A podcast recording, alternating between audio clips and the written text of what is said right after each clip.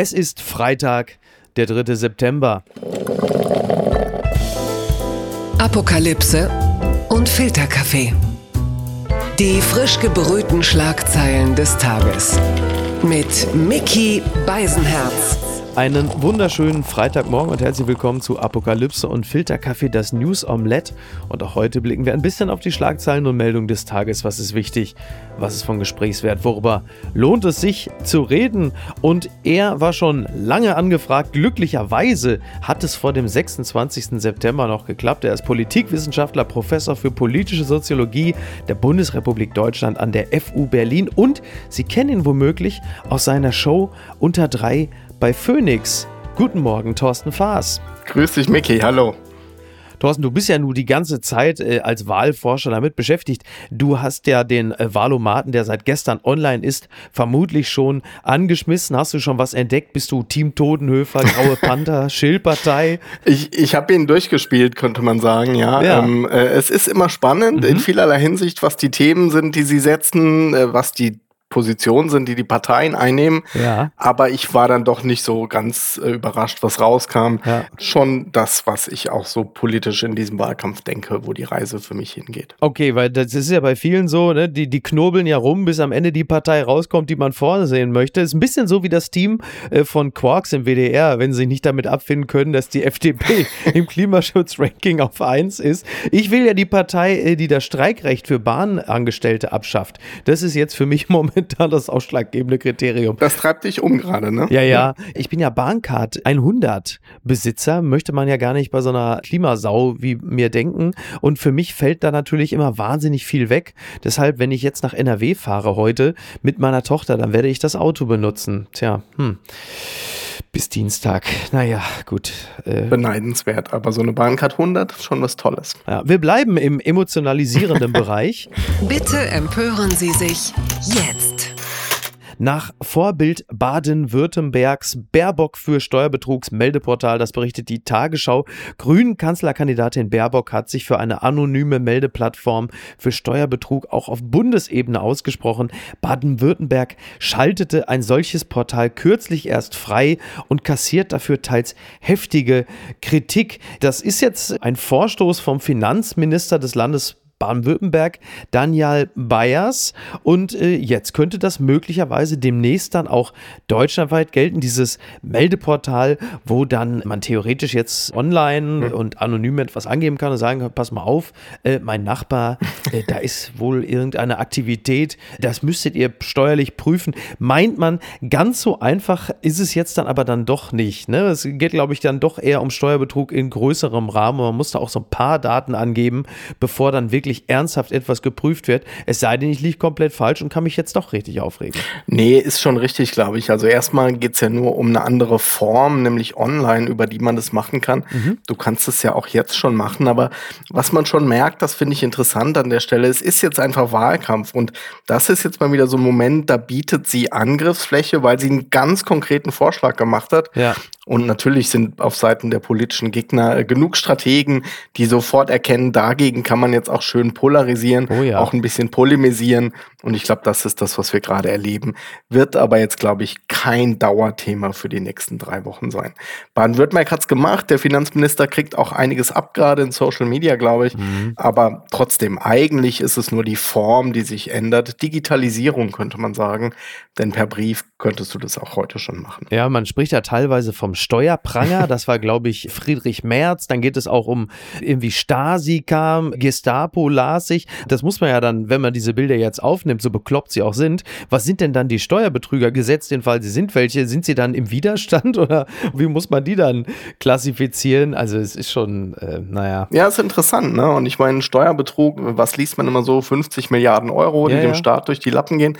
Und es ist schon interessant, wer jetzt eigentlich sozusagen da in der, in der Rechtfertigungsschuld ist, derjenige, derjenige, der versucht, dem Ganzen auf die Spur zu kommen? Oder, ich meine, ich glaube, die Sorge ist immer, dass wir alle so ein bisschen durchleuchtet werden dadurch oder dass der Nachbar, den man vielleicht nicht ganz so toll findet, einen plötzlich da mhm. anschwärzt.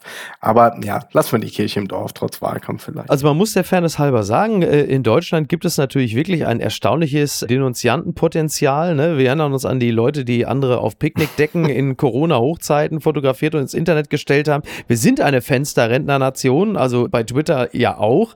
Aber in der Tat, also wenn es Möglichkeiten gibt, Steuerbetrug im größeren Rahmen dadurch aufzudecken, ja, dann soll es halt so sein. Wobei ich, ich denke die ganze Zeit, vielleicht kann man ja die Leute auch anders zum Steuerzahlen motivieren, vielleicht mit Bratwurst. Das ist doch gerade sowieso so ein bisschen der Kraftriegel der Stunde. Ne? Absolut. Wobei das war eine spannende Debatte. Ne? Da haben sich ja viele sehr schnell sozusagen so, aha, guck mal, eine Bratwurst und dann lassen die Leute sich, ja, ja. sich impfen. So ein bisschen hat es natürlich auch gezeigt, dass in diesem Land doch sagen wir mal, sehr unterschiedliche Lebensrealitäten auch äh, existieren. Und ich meine, für manche Familie ist dann vielleicht so ein Kraftriegel, wie es Kollege Schröder formuliert hat, ja, dann doch was, was am Ende nochmal einen Unterschied macht und man sagt, komm, da gehen wir jetzt als Family hin, impfen uns und holen uns die Bratwurst ab. Na, auf dieselbe Art hat man es ja unlängst versucht, äh, bei einer Wahlkampfveranstaltung für Armin Laschet die Leute da, dazu zu gewinnen, zu Armin Laschet zu kommen.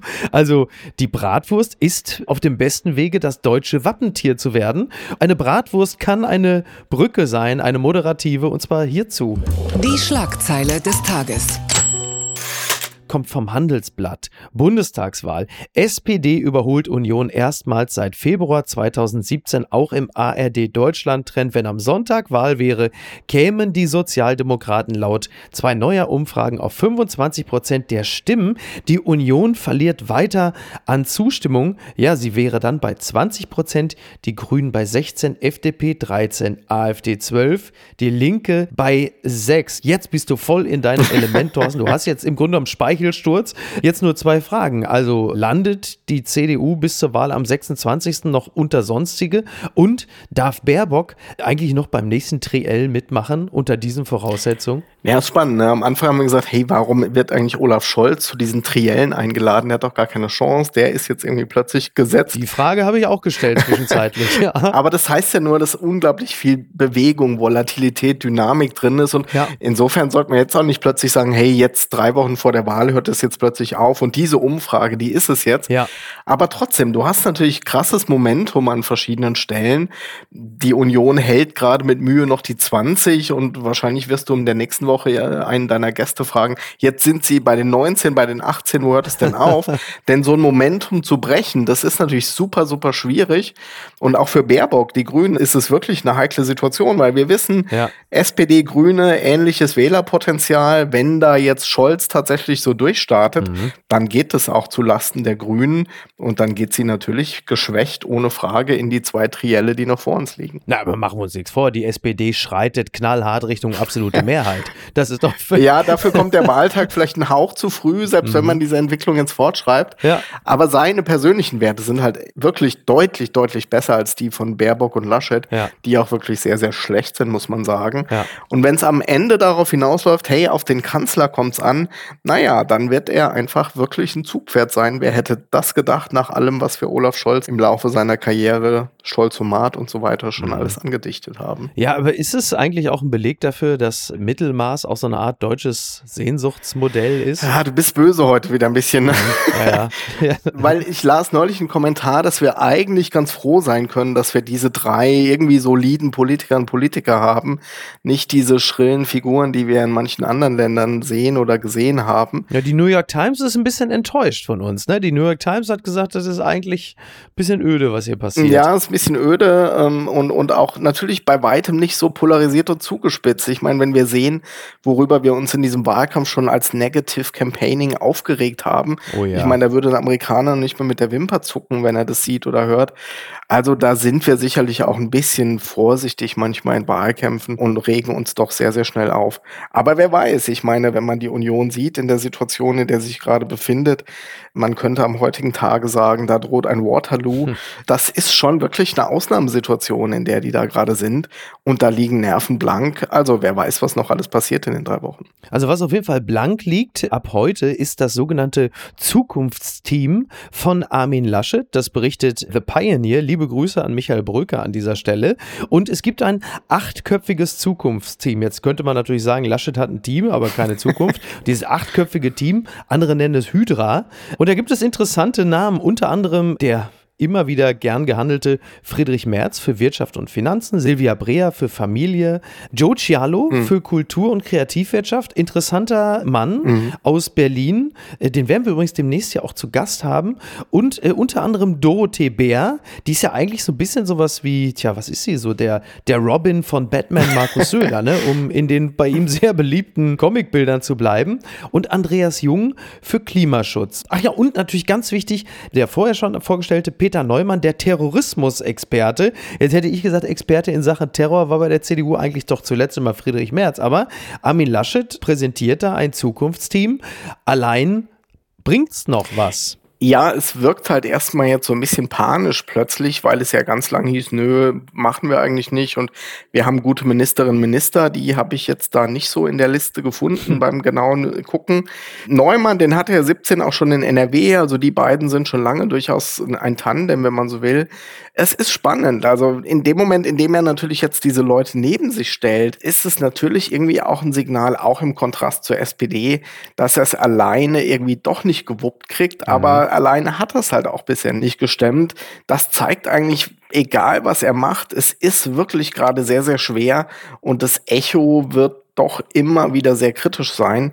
Denn wenn man so liest, was über Laschet und die Union geschrieben wird, ist schon sehr, sehr kritisch durch die Bank eigentlich, von links wie von rechts. Das ist echt, die Zeit läuft ihm so ein bisschen weg, wenn man die Zahlen sieht. Ist ein bisschen wie beim Eurovision Song Contest, ne? Oder wenn der Sänger nichts taugt, dann stellt man halt einfach viele Tänzer drumrum. Und was ist eigentlich mit Jens Spahn? Hat der in diesem Zukunftsteam keinen Platz oder ist es womöglich so, dass Jens Spahn der einzige von der CDU in Verantwortung ist, der noch unpopulärer ist als Laschet? Und da hat man gesagt, vielleicht ist das nicht der richtige Zeitpunkt, wenn es auch ein bisschen lustig ist, denn Jens Spahn war im Dezember noch gefühlter Kanzler. Gefühlter Kanzler und ja auch sozusagen der Mann an der Seite von Armin Laschet, die sich ja da sozusagen ewige Treue geschworen hatten. Ja, ich glaube, man hat letztlich davor zurückgeschreckt, einzelne Ministerinnen und Minister dann in dieses Team aufzunehmen, weil das natürlich sofort die Frage aufgerufen hätte, na, warum denn die anderen dann eigentlich nicht? Insofern ist es ja doch konsequent hier, wenn ich mir das so angucke, keine Bundesministerin, Bundesminister außer Doro Bär, die ist ja, ja, so ein bisschen im Kanzleramt auch für Digitalisierung zuständig, aber trotzdem, ne, keine Klöckner beispielsweise, äh, kein Altmaier, kein Spahn, also eben keine aktiven Minister. Insofern konsequent, aber du musst natürlich auch sehen, du hast jetzt noch drei Wochen bis zum Wahltag. Das sind ja durchaus interessante Leute, aber im neuen Deutschland-Trend sieht man Robert Habeck, der hat einen Bekanntheitsgrad von 75 Prozent aktuell, mhm. also weit weg von 100. Dietmar Bartsch 50 Prozent. 50 Prozent? Wahnsinn. Wenn du nach der Bekanntheit dieser Leute fragen würdest, da bist du sehr schnell in Bereichen, wo du, naja, dann wirklich erstmal Bekanntheit schaffen musst. Und die Zeit ist jetzt eigentlich wirklich nicht mehr da. Mhm, wobei das vielleicht bei, gerade weil du sagst, Namen wie Altmaier oder Klöckner, da ist vielleicht manchmal auch ganz gut, dass die Leute eben nicht so bekannt sind und auch nicht entsprechend gelabelt. Bekanntheit ist nur das eine. Ne? Ja, ja, ja. absolut, genau. absolut. Aber ja, trotzdem, also das, das ist jetzt kein Selbstläufer, dass man sagt, wow, jetzt sind hier diese acht Leute, die kennt jeder, mit denen verbindet jeder Großes. Das ist einfach harte Arbeit auf der Zielgeraden. Und das mit einer Union, auch das sehen wir ja in Umfragen immer wieder, die mit sich nicht im Reinen ist, die mit Laschet nicht im Reinen ist. Also ist echt eine spannende Zeit. Unbegrenzte Unmöglichkeiten. Sturm Ida, 80 Millimeter Regen in nur einer Stunde. New York geht unter, das berichtet der Stern. In New York sind binnen einer Stunde 80 Millimeter Regen gefallen. Rekord seit Beginn der Wetteraufzeichnung. Bilder aus einer Stadt, die die Fluten fast zum Stillstand bringen. Ja, die Bilder haben wir vielleicht nicht alle gesehen, aber doch viele. Es ist auch so, dass dieser Sturm Ida, der, der pulverisierte jetzt quasi den bisherigen Rekord, den Tropensturm Henry, der ja erst vor gut einer Woche mit 49 Millimetern für 60 Sekunden diesen Regenrekord aufgestellt hat. Das belegt ja doch sehr deutlich, dass wir vielleicht auch einfach Superlative wie Jahrhundertflut, Rekordhitze oder auch Niederschlagsrekord jetzt langsam wirklich ad acta legen können, denn die Häufung ist ja nun, also selbst für den Dümmsten merkt man es ja. Es ist ja auch, glaube ich, so, dass dieses Jahr, ich glaube, es war dieses Jahr auch ein Rekordjahr im negativen Sinne für Versicherer, mhm. die eine Summe ausgeschüttet haben wie nie zuvor, was natürlich auch untrennbar mit dem Thema Klimawandel äh, oder sagen wir auch mal menschengemachter Klimawandel, mhm. schöne Grüße an Beatrix von Storch, das kannst du nicht ignorieren. Nee, kann man nicht und, und auch was du sagst, ne, dass es nicht so ein bisschen mehr ist, sondern dass diese, also wir haben es ja auch in Deutschland gesehen, als wir, als wir die Flut da in Rheinland-Pfalz und in NRW hatten, das sind ja dann plötzlich Dimensionen, wo du denkst, wow, also mhm. das hatten wir so eigentlich noch nie und zeigt aber auch, wir sind gerade sehr, sehr sensibel für Extremwetterereignisse. Da ist unser Sensorium, wenn du so willst, echt für ausgerichtet gerade und ja das ist auch, ich meine, wir reden ja, oder ich zumindest hier sehr viel über Wahl, Wahlkampf du weißt nie, was passiert. Und wenn sowas jetzt auch nochmal auf der Zielgeraden passiert, verschiebt es natürlich auch nochmal den Fokus an der einen oder anderen Stelle. Das ist einerseits eine Konstante, das begleitet uns und trotzdem ist die Aufmerksamkeit meine, wer guckt wirklich noch nach, nach Rheinland-Pfalz und Absolut. NRW in diesen ja. Tagen, ist dann trotzdem sehr, sehr punktuell und verschwindet eigentlich dann leider doch immer sehr, sehr schnell wieder. Ja, kleiner Tipp vielleicht für New Yorks Bürgermeister Bill de Blasio. Äh, nicht lachen, wenn Joe Biden im Vordergrund spricht. Das wäre vielleicht noch ein kleiner Tipp. Ansonsten kann man sagen, es ist einfach bitter. Aber für uns, die wir lustvoll solche Dinge ignorieren und sagen, da kann man nichts machen, es ist halt auch für Reisewillige künftig blöd, wenn die Sehnsuchtsdestinationen bald nicht ansteuerbar oder gar nicht mehr existent sind. Also ich will ja gar nicht fanatisch klingen, ja, aber vielleicht mal so einen leichten Softspot für den Klimaschutz entwickeln, ist vielleicht vielleicht für alle nicht so ganz verkehrt. Auch für die Reisefreudigen. Ja, definitiv. Ich meine, wir reden mehr denn je davon und ich glaube, es kommt auch langsam an. Aber wenn es dann konkret wird, dann schreckt man dann leider doch davor zurück. Das haben die Grünen ja auch ein paar Mal schon erlebt, mhm. dass wenn sie so richtig konkret werden, dass ihnen dann gerade auf der Zielgeraden so einem Wahlkampf manches nochmal um die Ohren fliegt. Ja. Und deswegen machen sie es dann auch nicht mehr so gerne. Das ist echt so ein Wahlkampfdilemma. Wir sagen mal, die sind gar nicht so ehrlich, die schenken uns keinen reinen Wein ein. Aber wenn wir ehrlich sind, muss man sagen, wenn sie es tun, sind wir auch nicht so richtig happy damit manchmal. Absolut. Blattgold. Passierschein zum Weltmarkt. Taliban setzen auf Geld aus China, das berichtet NTV. Das Ende vieler Hilfszahlungen westlicher Staaten bringt die Taliban in Bedrängnis. Künftig sollen offenbar chinesische Investitionen die brachliegende Wirtschaft wiederbeleben. Dabei liebäugeln die Islamisten mit dem Projekt der neuen Seidenstraße, also eine Infrastrukturinitiative, mit der China über die Erschließung von Handelswegen seinen globalen Einfluss vergrößern will. Ja, und wieder mal die ernüchternde Erkenntnis, Moral ist im globalen Wettlauf für manche Nationen bestenfalls so eine Art Salatbeilage oder wenn man es ernst nimmt, Betonschuhe, mit denen man dann halt nicht so schnell vom Start wegkommt äh, wie vielleicht andere. Also es ist so, es ist so zynisch alles, oder? Ja, es ist echt schwierig, gerade jetzt auch in Afghanistan, wenn man sagt, okay, also jetzt, jetzt haben wir da 20 Jahre versucht, Nation Building ja. hören wir ja immer, Demokratie, Menschenrechte, Frauenrechte irgendwie zu stützen, wurde jetzt pulverisiert, aber jetzt hast du das Dilemma Taliban oder IS, was ist eigentlich schlimmer? Irgendwie musst du mit der Situation auch umgehen, du willst auch immer noch Leute rausholen aus dem Land, also musst du mit Leuten kooperieren, darfst es aber offiziell nicht sagen das ist sehr schnell so ein Graubereich, wo man dann echt auch sagen muss, ja, okay, also was ist jetzt eigentlich der Wert, der dir wichtiger ist, die Leute da rauszuholen oder ganz klar moralischer Kompass, niemals mit solchen Leuten zusammenarbeiten da will man echt auch manchmal nicht tauschen, muss man sagen, mit den Leuten, die da, die da in Verantwortung stehen. Ja, absolut. Sind sicher viele Fehler gemacht worden, das ist gar nicht der Punkt. Klar. Aber trotzdem, da ist nicht alles schwarz und weiß. Ja, wobei, das ist ja dann immer auch irgendwie so ein bisschen Tragödie plus Zeit, ne? Also da ist ja die Aufnahme von Geschäftsbeziehungen.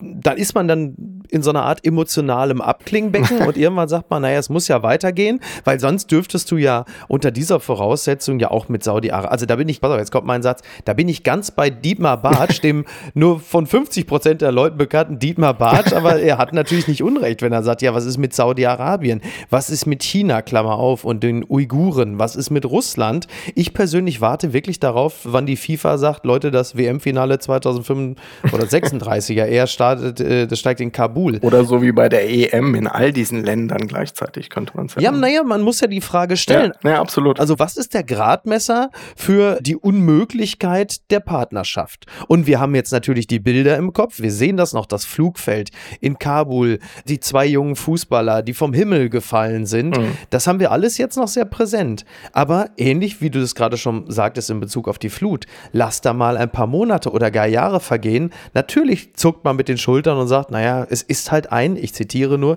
strategisch wichtiger Partner mhm. plus Wandel durch Annäherung, was dann auch mal gerne benutzt wird. Ja, und in Kombination jetzt auch noch mit dem Versuch, dass man es jetzt wirklich ja 20 Jahre lang irgendwie versucht hat, vielleicht mehr schlecht als recht in manchen Punkten. Aber das war sozusagen auch für diese ganze Idee. Wir müssen da aktiv bleiben. Wir müssen auch unsere Werte, unsere, unsere Ideale in die Welt tragen. Sicherlich nicht förderlich, was, was jetzt da als Bilder produziert worden ist. Und wenn du es ganz abstrakt formulieren willst, naja, hast du irgendwie schon so einen Wettlauf. Ne? Ja. Über China sind wir eingestiegen können da so autokratische Systeme, die können da irgendwie viel pragmatischer mit Klar. umgehen. Das hatten wir auch so in der Pandemie, ne? Da geht's halt nicht so um einzelne Datenschutz- ja. oder, oder Menschenrechtsfragen. Also da schwelt schon was, auch auf so einer ganz großen Ebene. Und wir merken eben einfach auch, ja, Demokratie ist nicht überall und selbstverständlich ähm, garantiert. Das gibt's doch gar nicht.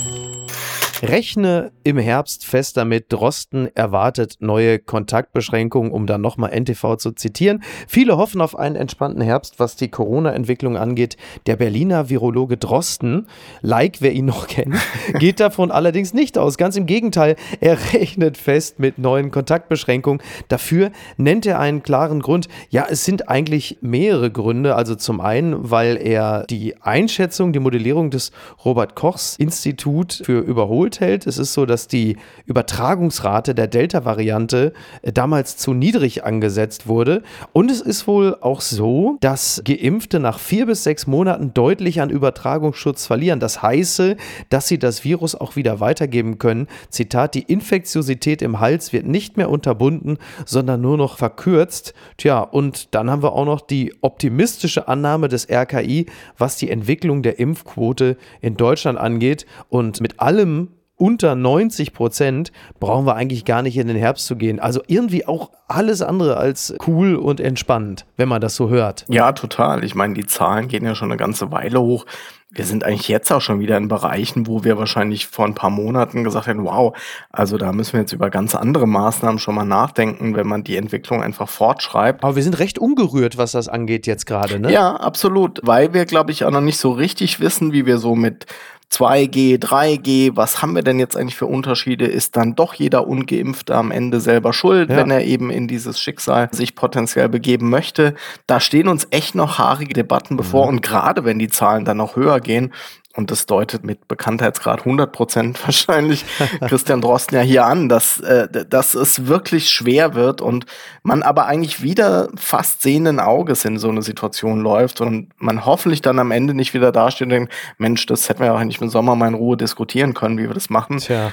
Aber das scheint irgendwie in dieser Pandemie einfach nicht zu funktionieren. So richtig vorausschauend, so eine richtig lange Sicht, da passen irgendwie so politische Zyklen, kommunikative Zyklen und das, was wir aus der Wissenschaft dann eigentlich schon früh zu hören kriegen, das passt nicht immer so richtig zusammen. Aber so richtig schön ist der Ausblick, zumindest für die Ungeimpften, aber ich glaube auch für uns alle, so richtig schön ist er nicht. Ich glaube, die einzigen, die schon im Sommer Luftfilter hatten, das waren Shisha-Bars. Das ist alles irgendwie doch ein bisschen tragisch. Und ähm, ja, das wird ein sehr interessanter Herbst, auch was so ethische Fragen angeht. Also Alena Büchs, Christiane Wopen, ich sehe sie alle schon wieder bei Land sitzen, wenn es eben um 2G, 3G geht und ja. halt eben auch um die Frage der, sagen wir mal, customized Kontaktbeschränkungen. Also das heißt, wenn die Schlüters von nebenan halt eben wirklich nur noch die Kernfamilie einladen dürfen, während nebenan so Villa Riba, Villa Bar Tacho-mäßig mit 50 Mann im Garten gefeiert wird, weil die halt einfach geimpft sind.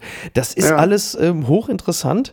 Es ist so, dass Drosten auch empfohlen hatte, die regelmäßigen Corona-Tests in den Schulen beizubehalten. Und er hat auch gesagt, dass äh, besonders gefährdete Kinder unter zwölf Jahren schon mit den bereits vorhandenen und für andere Altersgruppen zugelassenen Impfstoffen durchaus immunisiert werden können. Also ein paar interessante Aussagen, die wir jetzt auch nochmal mit ins, ins Wochenende nehmen können. Das vielleicht noch als Information. Der hochbekannte, äh, also in den USA hat er höhere Popularitätswerte als Dietmar Bartsch. Joe Rogan, legendärer Podcaster in den USA, ist auch frisch mit Covid-19 infiziert. Er ist ein bisschen dadurch bekannt geworden, überregional, weil er sich unter anderem ein wenig ausgesprochen hat gegen Impfungen für junge Leute, weil er meinte, wenn sie gut konstituiert sind, dann kriegen sie das auch so weg. Er selber ist, glaube ich, Anfang Mitte 50. Also auch gerade frisch erkrankt. Wir wünschen ihm natürlich nur das Allerbeste, ist ja klar. Aber du siehst, irgendwann erwischt es jeden, ne? Ja, absolut. Und ich meine, man hört auch doch immer mehr von Leuten, die geimpft sind, die dann doch sich anstecken, ja. auch ein bisschen Symptomatik haben. Und dann hört man ja manchmal auch, ja, Herdenimmunität, das ist eigentlich eh längst passé, schaffen wir eh nie. Also das finde ich auch faszinierend, dass wir eigentlich immer noch so auf Sicht fliegen und ja, diese Pandemie einfach immer noch nicht wirklich verstehen, im Griff haben. Und auch das ist natürlich was, was Menschen, glaube ich, viel Unbehagen bereitet. Einfach dieses Gefühl, hört es denn nie auf? Ja. Was ist eigentlich jetzt genau Phase im Winter? Das ist schon echt zäh und, und ja, das bindet viele Kräfte und auch Hoffnung, glaube ich, ja. Das gibt's doch gar nicht die Prisma, endlich, endlich kann ich Omas Fernsehzeitschrift auch mal zitieren. Top Gun, Maverick und Mission Impossible 7 Kinostarts erneut verschoben. Schlechte Nachrichten für Fans von Actionfilmen. Wie Paramount bekannt gab, müssen die Starttermine von Top Gun Maverick und Mission Impossible 7 erneut verschoben werden. Es war ja so, dass Top Gun, also Maverick, der sollte ja schon am 19. November in den Kinos anlaufen. Der Start ist jetzt aber auf den 27. Mai 22 sich verschoben. Damit kommt der Film mit drei Jahren Verspätung auf die Leinwand. Ist aber nicht weiter schlimm. Tom Cruise altert sowieso nicht. Also da kann man ganz unbesorgt sein. Und Mission Impossible 7 wiederum startet nicht wie geplant im Frühjahr 2022, sondern muss halt jetzt nochmal verschoben werden, eben wegen Top Gun. Jetzt geht es in den Herbst 2022 im September, am 30. September. Jetzt muss man der Fairness halber auch sagen, vielleicht ist das Jahr 2021 jetzt auch nicht unbedingt das richtige Jahr, um die sensationellen Leistungen des US-Militärs äh, im Kino zu preisen. Wobei Mission Impossible das Afghanistan-Desaster eigentlich ganz gut covert, muss man sagen. Worüber bist du besonders enttäuscht? Bist du ein, ein großer Kinogänger? Wir waren tatsächlich jetzt seit Monaten, äh, gerade letztes Wochenende mal wieder im Kino und haben Nomadland gesehen. Ach ja, cool. Ja, doch, fand ich auch. Und es war einfach auch mal wieder schön im Kino zu sein. Hast du dich wohl gefühlt? Wir hatten uns ganz strategisch in die letzte Reihe gesetzt und weil ja alle nach vorne ausatmen, ähm, ah. haben wir uns eigentlich sehr wohl gefühlt an der Stelle. Aber natürlich waren bestimmt auch alle geimpft, genesen oder getestet. Nee, ansonsten, das sind jetzt, glaube ich, beides nicht so meine Filme, wo ich sage, wow, da bin ich bei dem Premierenabend dabei. Ja. Aber ich finde es einfach schön, dass man doch wieder so ein bisschen mehr, also insofern ist es nicht so schön, wenn sich es weiter verschiebt, aber dass, dass es doch wieder so ein bisschen Kinokultur an der Stelle gibt. Ich bin gespannt, wann es der neue Bond endlich ins Kino schafft. Der ist ja so häufig verschoben worden. Aber der kommt doch jetzt, oder? Ja, ich glaube, der kommt jetzt bald. Ne? Irgendwie ist jetzt gerade ein neuer Trailer, glaube ich, seit gestern oder so draußen. Mittlerweile ist er so häufig verschoben worden. Die ganze Technik, die er benutzt, das ist so langsam so ein bisschen, als guckt man alte Enterprise-Folgen, wo sie. Stimmt, ne? Der hatte so ein altes Handy, das habe ich mal gelesen, oder? War das nicht so? Und ja, das gibt es irgendwie gar nicht mehr oder so. Ja, genau. Ja, das ist ja bei dem Film ja wirklich interessant, weil es ja so eine einzige Werbung Werbeplattform ist für Uhren, Autos, die neuesten Gadgets. Die mussten ja andauernd nachdrehen, weil er dann immer alte Uhren und alte Telefone hat, die sie dann nicht mehr entsprechend bewerben konnten. Das sind so die modernen Tragödien. Das kann zum Beispiel einem, sagen wir mal, Lars Winterberg in der Form so nicht passieren. Der setzt andere Akzente in einem Film. Aber äh, wir kommen mal weg vom Visuellen und machen hier nochmal ganz kurz was für Audiophile. Ganz weit vorne. Und da wirst du jetzt, da wirst du jetzt also mit der Zunge schnalzen. Christa Burke hat ein neues Album draußen. The Legend of Robin Hood. Äh, Christa Burke, äh, viele wissen, seit dem Ende von Wetten das streunt er seit Jahren herrenlos um die äh, Mehrzweckhalle in Offenburg. Jetzt hat er dann die Zeit genutzt, ein neues Album aufgenommen. Genauso wie David Hasselhoff, ein Album namens Party Your Hasselhoff. Kann ich dich da in irgendeiner Art und Weise für begeistern, Thorsten? Bei Christa Burke weiß ich zumindest Lady in Red, glaube ich. With me. Grüße an alle, die jetzt heute den Ohrwurm haben. Mhm. Hasselhoff, gut, wir sind alle dankbar, dass er die Mauer eingerissen Absolut, hat. Absolut, der Kanzler der Einheit. Ja, Dafür bin ich ihm dankbar und ja, aber musikalisch. Guck mal, guck mal, dann habe ich noch was anderes, denn aber, aber kündigen jetzt endgültig ein neues Album an nach 40 Jahren, also 40 Jahre nach der Trennung. Es kommt ein neues Album und das Album heißt Voyage oder Voyage, je nachdem. Und es kommt am 5. November ein Album mit zehn Titeln. Ich habe ja gesagt, ein paar äh, Männer, ein paar Frauen im Rentenalter mit dem Sound von vor 40 Jahren oder wie es in der CDU heißt, Zukunftsteam.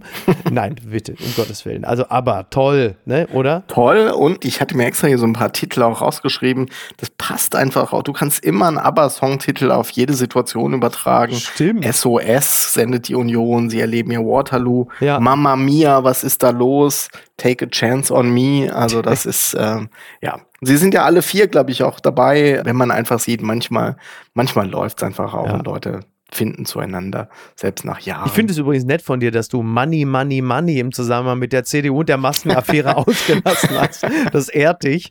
Liebe Grüße auch an die Aserbaidschan Connection. Wobei in so einem Wahlkampf natürlich Money, Money, Money auch echt eine Rolle spielt. Also das äh, zwar nicht so wie in den USA, aber Wobei, ne, Frank Thelen und die FDP und so, also da ist tatsächlich, da fließen hohe Summen. Ne? Aber wir, wir kommen, pass auf, wir kommen jetzt noch hierzu.